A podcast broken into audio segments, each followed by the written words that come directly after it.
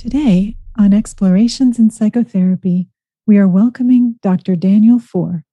Dr. Foor is a teacher and practitioner of practical animism who specializes in ancestral and family healing and in helping people learn to relate well with the rest of life.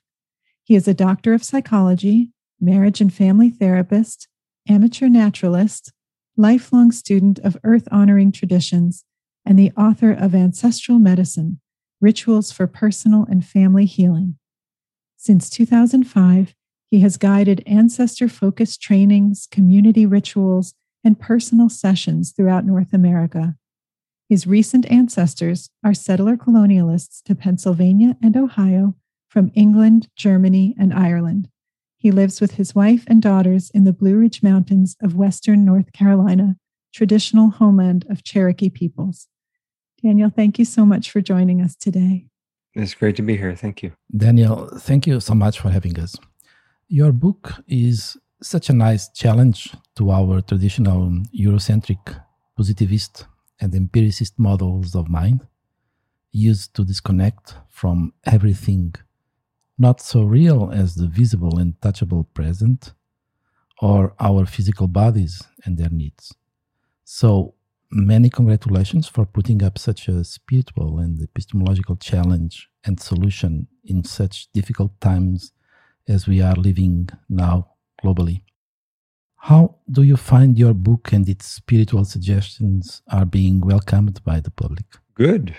I think I'm I'm busy. There's a lot of interest in the ancestral healing work and I think there are a lot of factors to that. I I think a, a big one is that folks who have for whatever reasons, ended up down lineage from cultural disconnection or a disconnection from frameworks that situate humans in a larger web of kinship with the ancestors, the plants, the animals, the land, the spirits, the deities.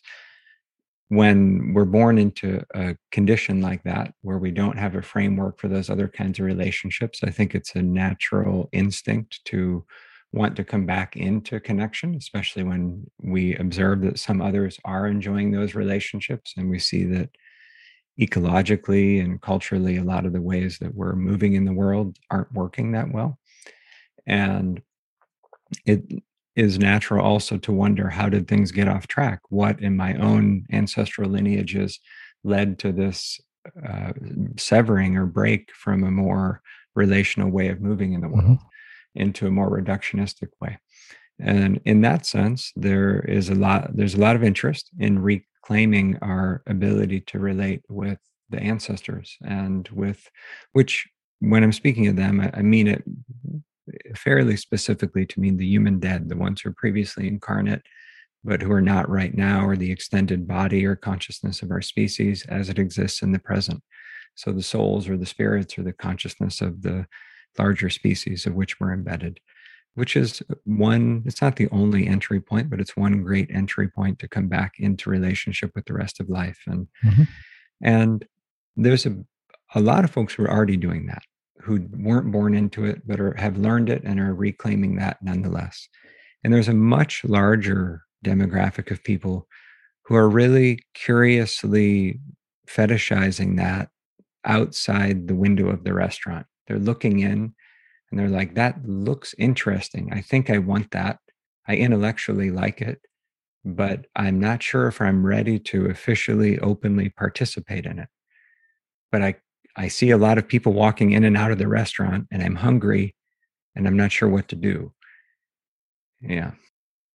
Well, given that the majority of our listeners are therapists and you're a doctor of psychology as well as a marriage and family therapist, would you share your view on how taking an animist approach to the understanding of an alleviation of human suffering would differ from the approach that has been taken by traditional, largely Eurocentric models of psychology? Sure. I think, for one, there's two differently legitimate ways to use the word psychology. One is to refer to the field per se that grows out of a Eurocentric background, but is not inherently limited to that forever. um, and is increasingly diversifying and having to confront international realities and and trying to articulate other understandings that are not inherently Eurocentric, et cetera.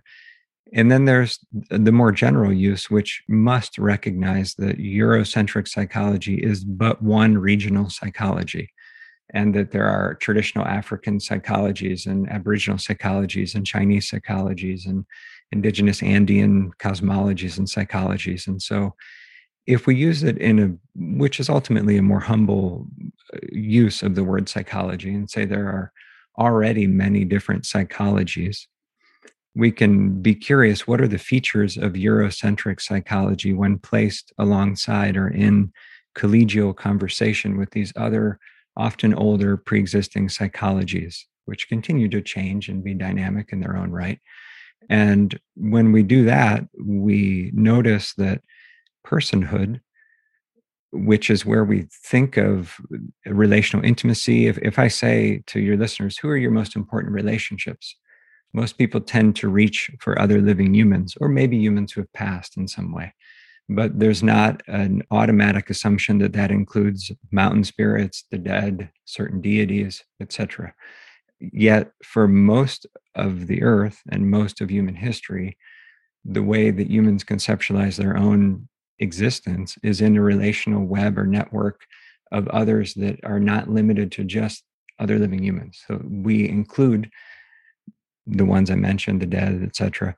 And insofar as psychology is interested in sort of our inner life, but also the psychodynamics or the the just the dynamics between us and others, the relational field that we live in. Um, those mountains have their own psychology.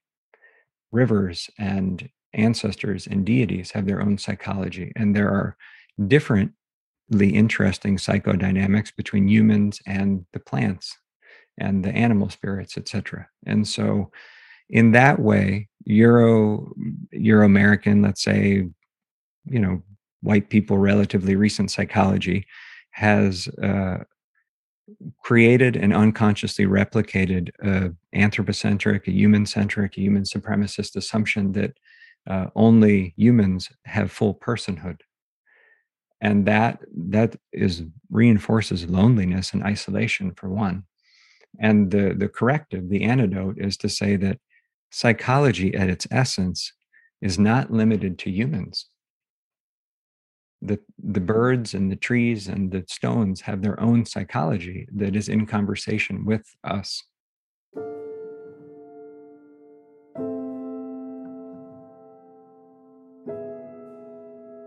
so the traditional, you said maybe Eurocentric models aren't even taking into account that perhaps there are influences on our suffering or even help for our healing to come from the other than humans for the land. Oh, for sure. And, and so, in in that way, it, it, to say it in a generous way, the the model of reality is is fundamentally incomplete. What is good about psychology and the psychology I trained in, marriage and family therapy, even progressive models like IFS, psychosynthesis, voice dialogue, parts models. Um, there's a tremendously important wisdom about how living humans relate with other living humans and with themselves. That's critically important. And it's just incomplete. Now, what's interesting about it is the insights that come from that depth inquiry often apply to the dynamics between humans and other than humans when i or other than incarnate humans when i guide people through ancestral reconnection with their own ancestors if someone has a, like a lot of really insecure kind of codependent am i okay? Are you okay? like anxious underlying energy.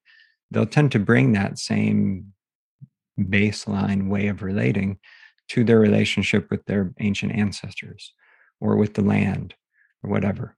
And so that you know it's a exporting of our suffering to other meaningful relationships but it also means that there are new opportunities for having an emotionally corrective experience or a different kind of thing happen a different kind of attachment or secure bond that may not easily be possible with other living humans That's really interesting what you just said because several times over the course of starting to get familiar with your work, I feel like my eyes have been open to something that I was unaware of. And it just dawned on me that I don't think I have considered that possibility that we carry some of the ways that we relate to other humans to the ways that we relate to the land or to our ancestors. I, am feeling like that's a new piece for me.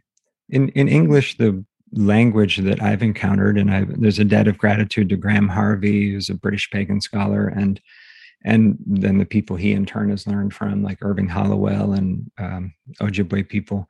But the it's a language of personhood, and it might be different in Portuguese or Russian or any other language trying to articulate animism in a in a common way. But in English, at least, we tend to contrast people and objects. And when I say interpersonal relationships, I'm I'm saying that not all people are human. And so if you're relating with an ancient Greek goddess or with uh, the plants that grow in your home, those are plant people or deity people. And in that way, they're fraught relationships. They're ones that can include projection and all kinds of, you know, tangled up things, but they can also include relational intimacy that translates into our everyday life and into other relationships. Um, on this relational piece, um, I had noticed in studying your work that very interesting parallel between IFS therapy and your description of both ancestor work and animism in the sense that they're all highly relational, which is all what you're talking about now. Mm-hmm. You're saying that, you know, essentially what matters is not just thinking about the trees, for example, or in IFS, thinking about the parts of our internal systems, but actually coming into direct connection and relationship with them, asking questions, actually waiting to hear the answer from them instead of imposing our views. And these respectful, intimate connections build trust and facilitate healing. So I appreciate you having spoken to the idea of the relational nature of the work that you do. There's no center of an ecosystem, uh, and there's no fundamental center to us as I see it we could say i'm coming into relationship with these parts of me but what you're also saying is the i that's speaking has hijacked the center in that moment whereas positioning itself as the normative objective self uh, whereas from the perspective of every other self it's also the center. And so in that way we're asked in honest therapy or animist ethics to have a ability to shift perspectives and to uh, ideally empathically understand the perspective of many different voices or community members. So yeah.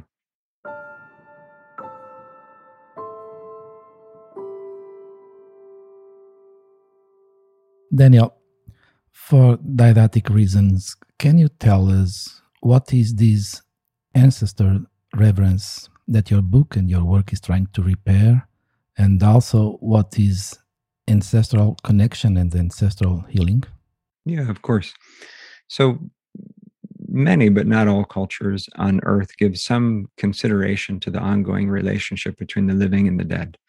And of those who do in some form or another, which is most cultures, there are a lot of common elements. And the common elements that I have observed that I hold as cross cultural enough to build a methodology upon are there are five. One is that something continues after the death of the body, or some things, plural. There's some consciousness is not only the physical body, and that the dead are not all equally well or healed in spirit.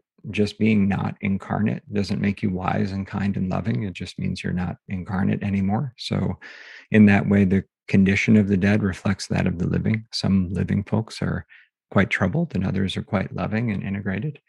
And the dead can change. So even if they're not at peace, that can shift, just like with the living. And we can communicate with them. That can be solicited intentional communication, or it could be spontaneous communication that they initiate through dreams or you might be a devout atheist and suddenly you have like dead people communicating to you, which is terribly inconvenient and uh, ego dystonic and unpleasant for your worldview. And so then um, you have to figure out what to do with it. You can push it away or try to make sense of it. But communication is is normal between the living and the dead. It happens. And then and it's not inherently helpful any more than communication between the living. And then finally, the level of impact between us and the ancestors is really substantial. And we can bring that conscious and in that way work with it. And it's not inherently helpful or harmful. And it's, as I see it, at least, it's not optional, it's structural. And just because it's not conscious, again, doesn't mean it's harmful. Some people enjoy a lot of blessing and support in their life from the ancestors. They don't frame it in that way and that's fine. Their life just is working. And so those are some underlying principles. But then in practice, I try to keep the methodology or the how to go about it pretty sparse so that people can find their own style within that. But one principle when focusing on healing work with blood lineage ancestors, which is a, a much more narrow focus within the larger terrain of relating between the living and the dead. When we go with that focus, which is a lot of what I'm teaching to is is lineage based healing work with blood lineage ancestors. Um, one of the core principles is that we call on those who are already healed and well and whole in spirit, and we ask them to bring about the healing. Mm-hmm. So I'm, I'm not in any instance asking others, nor am I personally seeking to relate directly with those among the dead who are still troubled and those who are still working things through. We're asking the elders of the lineage, those who are already in vibrant, loving condition, even if it means they're much older before remembered names and before what we associate with our recent ancestors. We ask mm-hmm. those ones as a collective force to step in and shift things and heal them up. I love the idea of that collective aspect to healing that sometimes we spend so much time as individuals efforting so hard on a personal level to try to make big changes and healing in relationship and connection it's true that the way i work and encourage people to work in realms of ritual or just coming back into relationship is to, not through primarily through personal effort but through making connection with the powers that will, will bring the healing and the, or the quality that's, that are needed yeah and there's a parallel there i think to ifs where so many times we have hardworking manager parts of us that are trying to figure things out, solve things, um, make things work. And when those parts are able to step back and open space, it seems that something much greater happens. And yeah, you know, so yeah, I like that. Like there are parallels here. And how might how have you seen that working in a healing way with those in our blood and family lineages who are no longer incarnate how can that help us? How can that help our clients?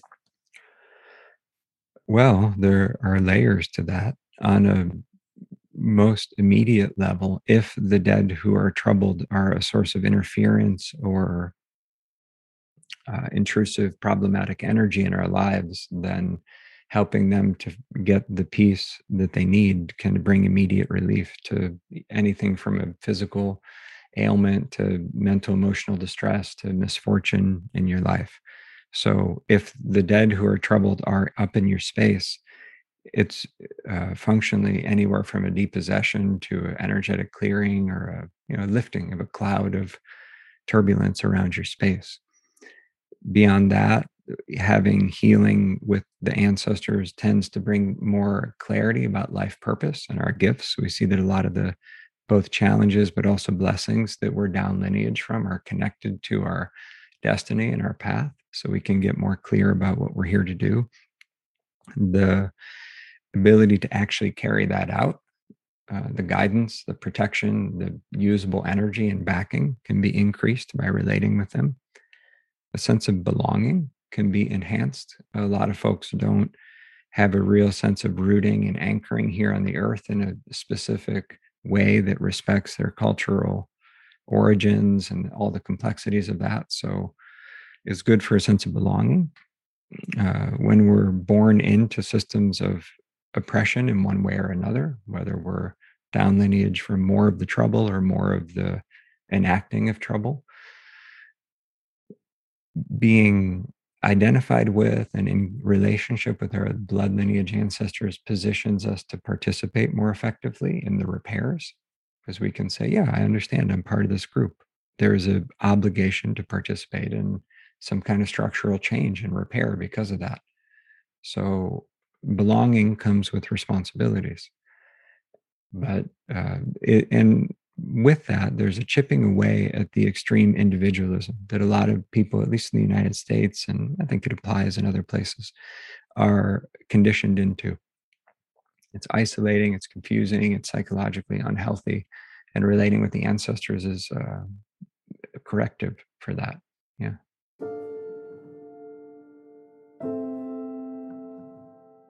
Daniel, you just said you use the term ancestor more narrowly to refer to those souls who are well in spirit.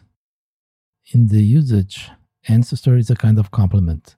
It refers to an earned or acquired status and contrasts with ghosts, the troubled dead, or those who are not yet ancestors. So, how do we differentiate between an ancestor and the ghost? Yeah, it's a great question. And it's it, I can respond to. And it's important in responding that when we're describing someone in a status of not yet ancestor, which in English uh, the word ghost can capture that valence. It's it can have an edge of judgmentalness to it, uh, and it's not the spirit of it. So the the most generous way that I know to refer to the dead who have not yet arrived at the status of ancestor is just the not yet ancestors, because it holds out the vision of them arriving there. But eh, think of the death of the body as a kind of rite of passage that doesn't really complete until the one who's passed has been received into or accepted by the larger collective body or wisdom of the the dead and in that way the the ghosts they're still dying they're still in process even if it's been years. Like they're still they haven't arrived to their new condition yet. And some attributes of ancestors as distinct from those who have not yet arrived at that are that the dead who are healed and well and generally safe to relate with although they might be intense tend to function more as a group consciousness or a group energy. They tend to be more in touch with the spectrum of qualities is love and wisdom and kindness and humor and uh, levity, that there's a, a sense of um, you know, just radiance and goodness about them. And the ones who are still troubled, often, you know, we recognize that energy. This is characterized in, say, Christian mythologies of the post death experience of hell, purgatory, heaven aside from the heavily moralistic aspects of that, if we think of them as different states, uh, there are many flavors of suffering in in hell or in purgatory, and in that way, the the dead who are still confronting the choices of their life or who are just in a state of confusion, we can sense it, like we can sense it from the living.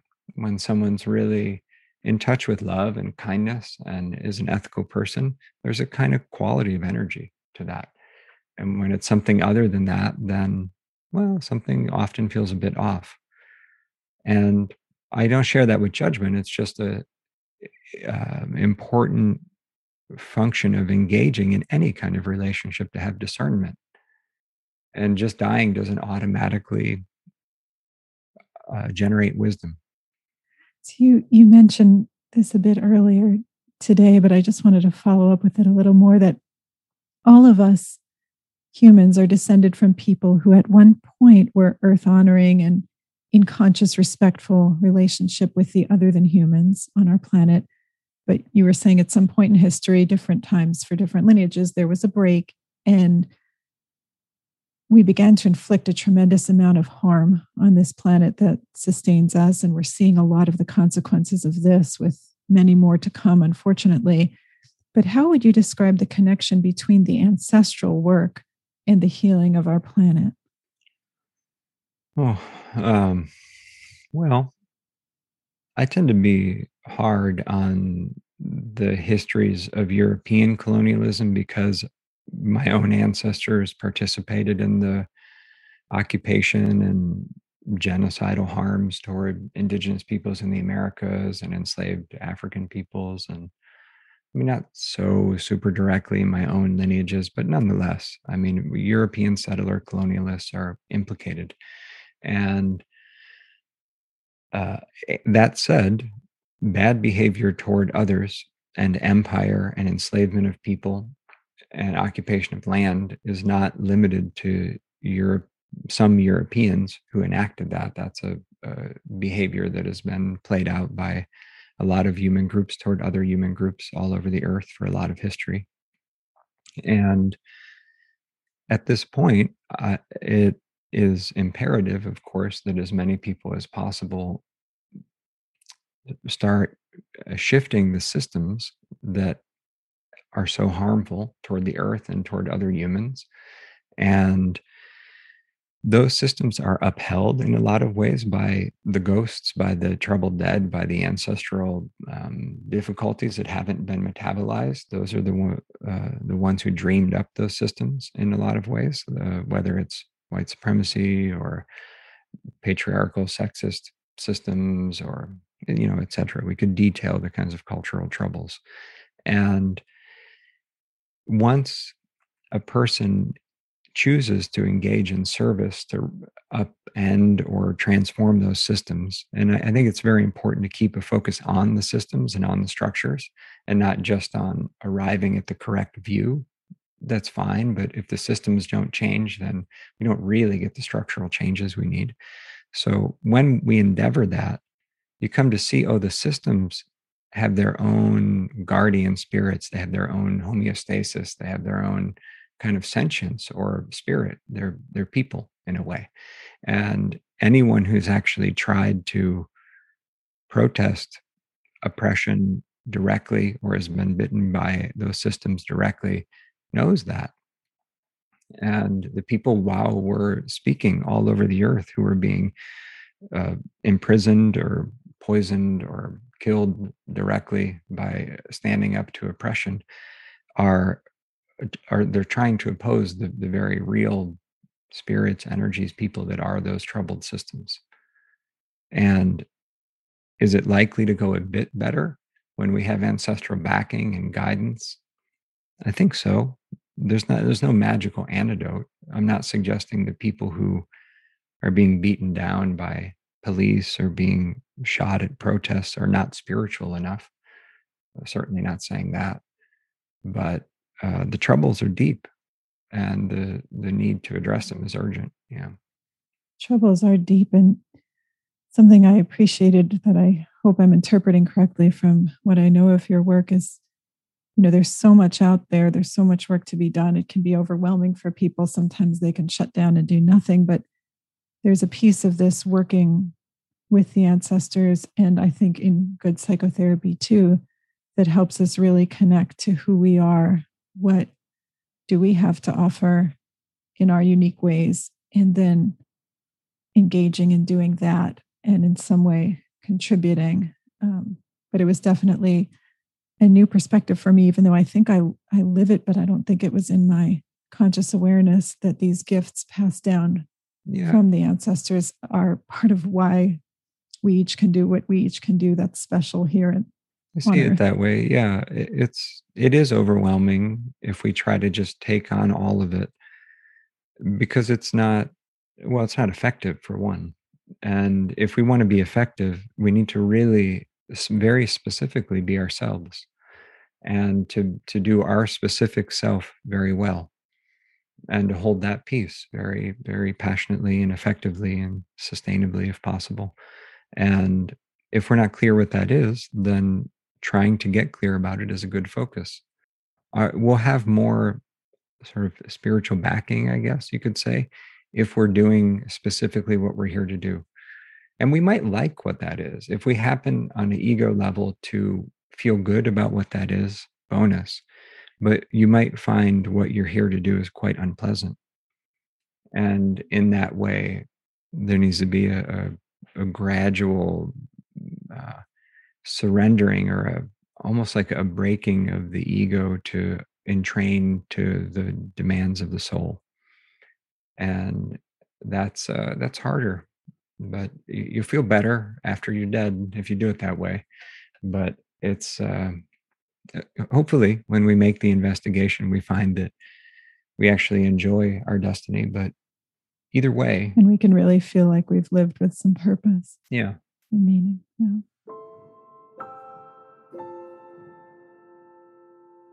Daniel, your book strongly asserts four assumptions.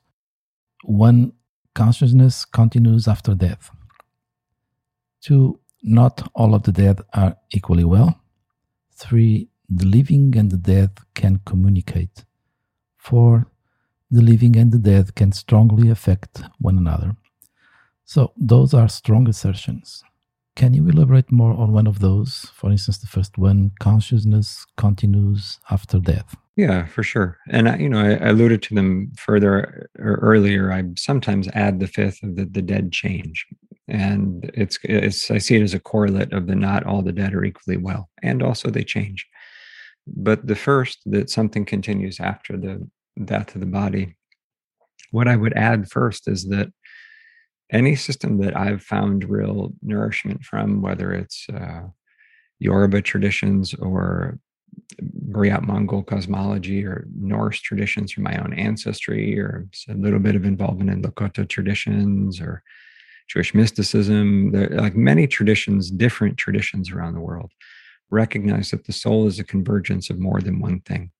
There's more than one essential aspect or part of the soul and the multiple soul framework and there's not just one of them of course allow us for the possibility that some aspect of what we are returns or is reborn or reincarnates and some other aspects of what we are don't do that or they settle into the earth or whatever it might be and some aspects of what we are that return might follow the bloodlines and others might not and they might be the source of what people report as past life memory from other times and places.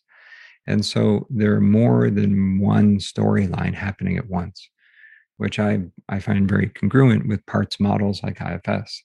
And additionally, the way that time is conceived of in a linear fashion in a lot of at least modern Western cultures, is not necessarily how it's spoken of in a lot of traditional cultures. And so when we say something continues after the death of the body, we could also say that we're made of patterns or stories which recreate in different forms or octaves or expressions throughout many lifetimes.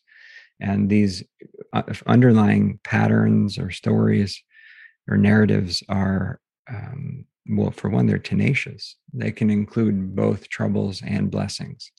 And, and when we try to resolve intergenerational troubles, it, mm, it's part of why we reach for the intergenerational blessings or antidotes to those troubles.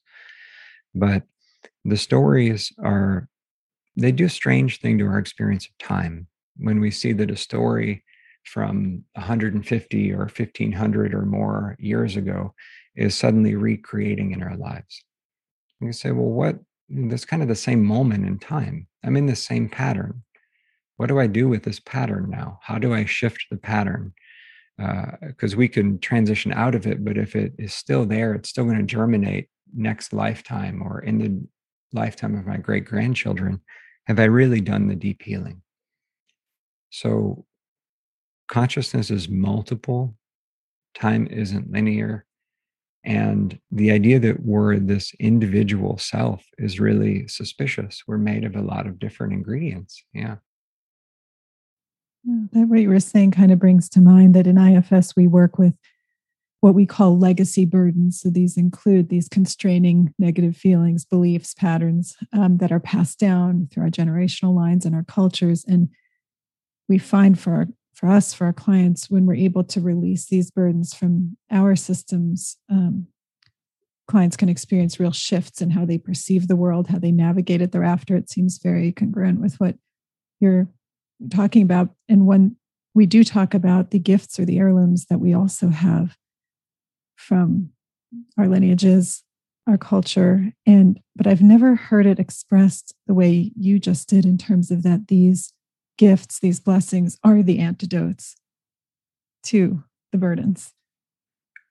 Sometimes in therapy I, you know, I have a ton of respect for therapists of all sorts even though i also give them a hard time. It's part of having done my time to get my license and get a phd that i can give other psychology people a hard time. And the uh, one of the things that people unknowingly do sometimes is that clients will come with a lot of real earnest desire to transform what are clearly intergenerational troubles or toxins, whether it's a legacy of sexual abuse or addiction or disconnection or whatever it might be. And the therapist sometimes will be like, great, let us proceed to transform those collective level troubles with personal level skills and tools. No, I mean, it might not be said so outright, but the the, the uh, disadvantage of that, as someone who's also ritualist or primarily a ritualist, is that you're setting someone up for failure. You're asking them to uh, transform this the, the momentum which precedes them without having a similarly strong antidote or momentum. So we need collective level blessings and we need to understand to access that. There needs to be a sense of belonging or participation or seeing ourselves as part of a bigger system.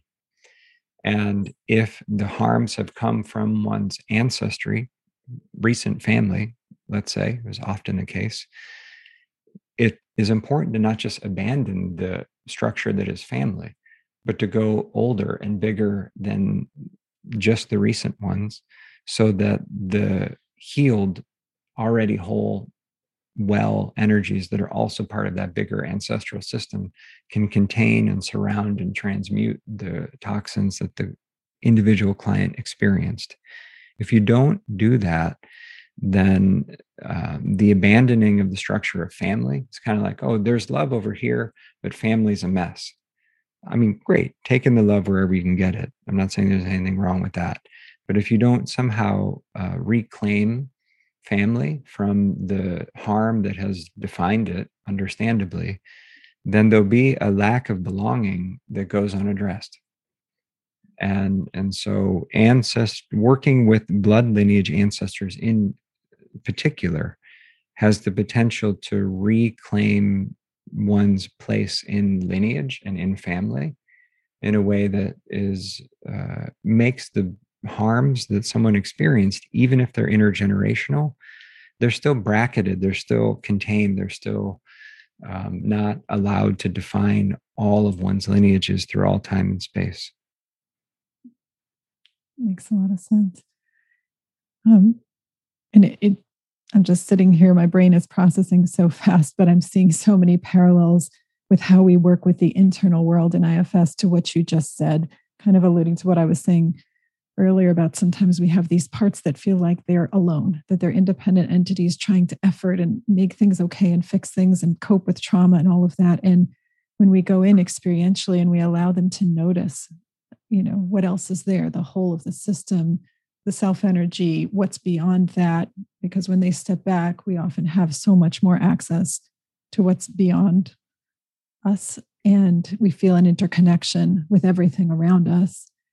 Um, and how helpful that is for the parts to know you are not alone in this. And, and while some therapists, I imagine, may be really open to this idea that clients can engage in ancestral healing work or they can connect with benevolent guides or be impacted by negative energies or hazardous forces. Obviously, this is not part of the worldview of every therapist, but I think what's interesting about being a therapist is kind of doesn't matter, regardless of what we may believe personally. There's tremendous diversity among our clients. So sometimes therapists will be faced, I think, especially when we're working with experiential models rather than more cognitively based models, we will be faced with a client who suddenly finds themselves in connection with something who is not them, you know, a guide, an ancestor, a negative energy. So I was wondering if you can give us a sense of how, if this happens in our sessions, how might we be, be present with this in a helpful way while also clearly acknowledging our limitations? Um, Well, yeah, it's a it's a big set of questions, really. Um, there's no substitute for training in how to guide ritual process or relating with the dead. It's as involved as relating with the living, and and so it's it is important to recognize one's limitations.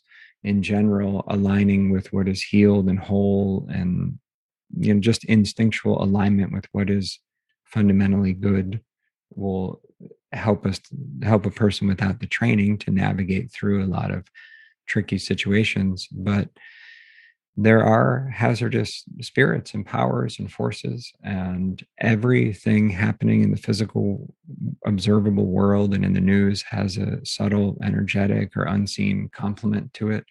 And so the the torture and the abuse and the really predatory behavior that humans are enacting toward one another also has a so-called spiritual or unseen complement. I think that there's a um, psychology in general as a field has uh, unfortunately uh, internalized to a large degree the desire to be accepted uh, along criterias of empirical science and as a, a, so-called soft science sometimes feels like it's uh, trying to prove itself relative to things like chemistry and physics and biology. And so the need to to seek acceptance in that way will sometimes lead people to feel afraid to do what really serves a client in the moment or to legitimize their experience of relating with the spirit something like that. But you know i have a license from the state of california to work with the human psyche.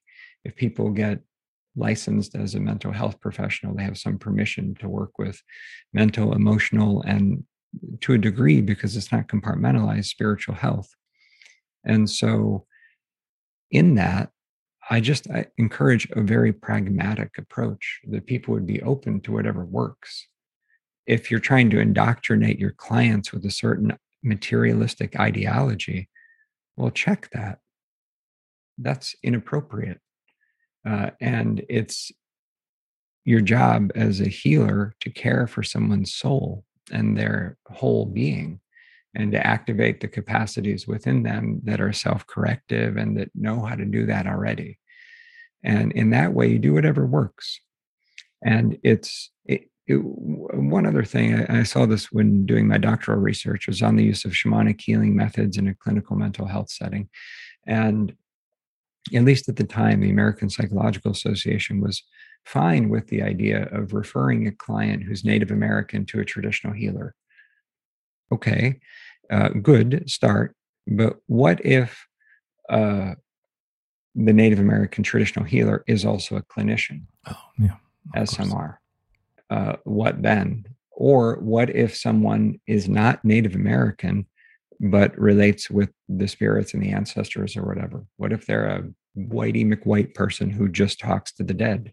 Is that okay? Or are we fetishizing an animist view of a, world that where there are spirits and things like that onto native peoples? So if we're doing that, then that's a subtle, problematic kind of racism. Yeah. Mm-hmm.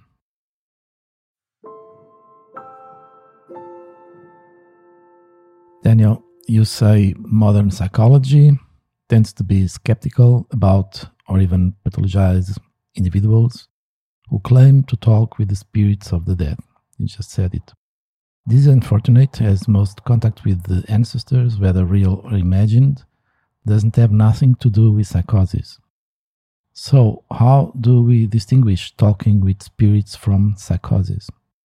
Yeah, a lot of times uh, it's pretty straight it's pretty obvious in the sense that you can notice how that's functioning in a person's life is it causing distress? Is it uh, causing upset? Does it seem ungrounded? Is it you know is it functioning in a pro- is it causing clinically significant significant distress? You know it's not that simplistic because sometimes someone could actually be having a psychotic process and it's not yet causing distress but it's sort of strange behavior. Uh, and, and to be clear, not all traditionalists or people into ritual or whatever automatically accept on face value the claims of individuals who are relating with the gods or the spirits or whatever. there needs to be a track record that shows that a person is actually sort of getting results or that there's a grounded um, functional reality to it that one's life gets better because of it or that you know that it, it uh, the, the test is in the results in some ways and being actually in an active psychotic process, having a psychotic break, something like that, usually is accompanied by all kinds of other symptoms of distress or, or not functioning well in one's life.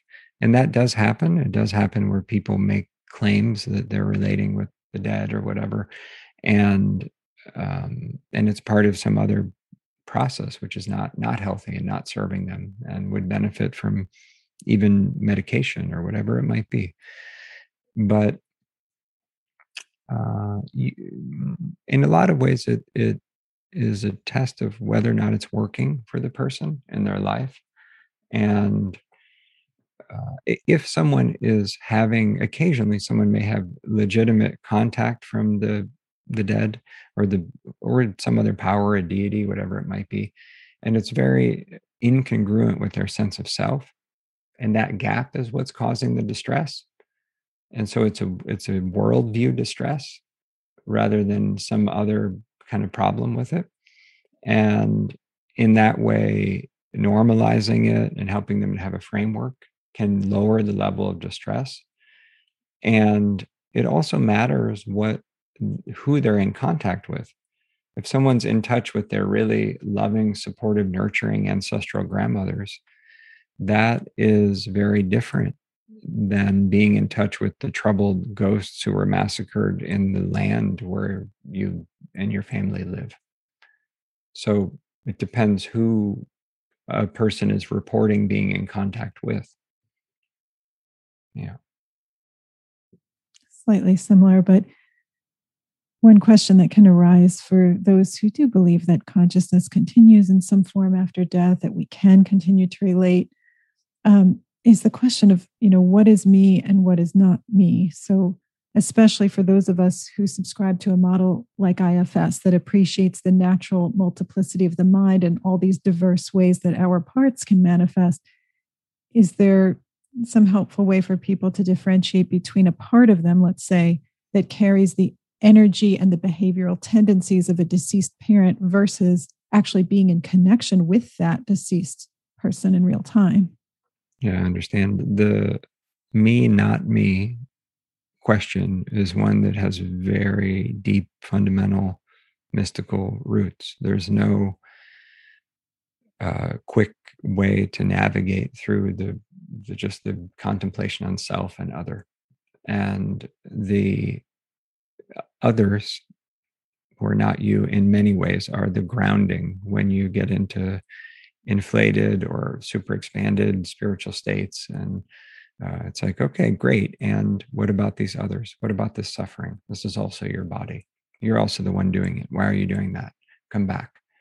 And so there's that. Uh, often people benefit from opening up a bit more and recognizing the aspects of themselves that are like the animals the plants the elements the other than humans etc and so I, I think there tends to be a, a bit of a uh, sort of uh, this iterative back and forth process of uh, strengthening your sense of self or integrating new things and then coming into people human or otherwise who challenge those assumptions and then breaking down your sense of what you are or having to flex or learn new things and then getting more integrated again and then having it challenged again. And so that it's good to normalize that process and uh, yeah we need a healthy sense of self to navigate the world and there needs to be a sense of being flexible about it and recognizing the most horrific things we can conceive of live in the space of our own heart. That's the only safe place to put evil is like within our own heart and psyche.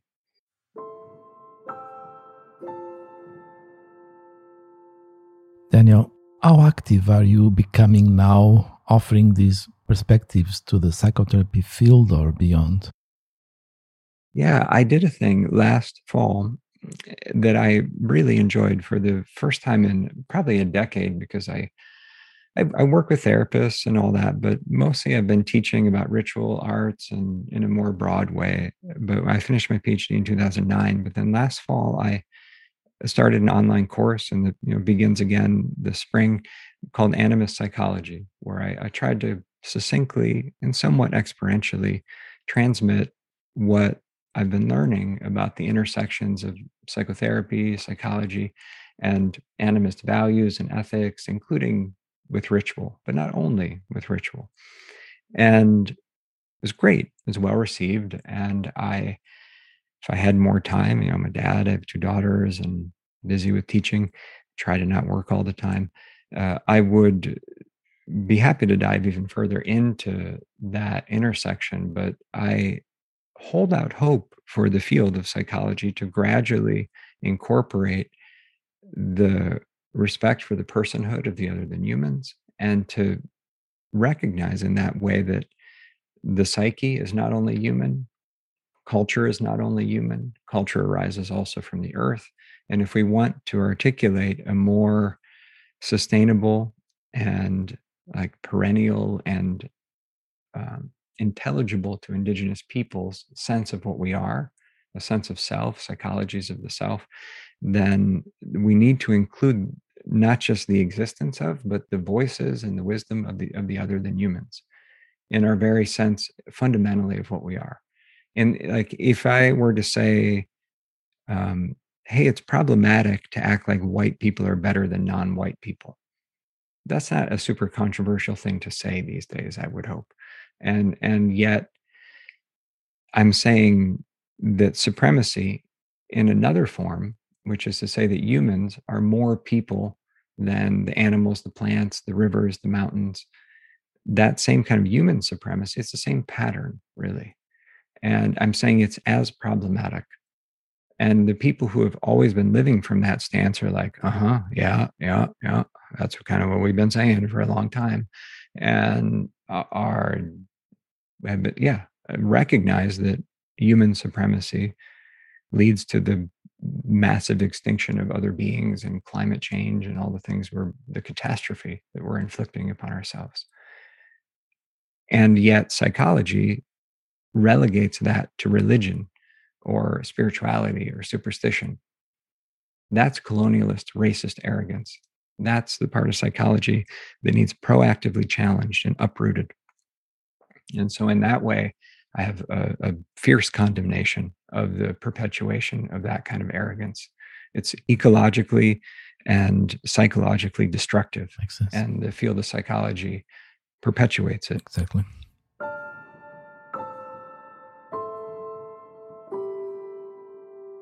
Daniel, such an inspiring conversation. Thank you so much for all that you gave us today.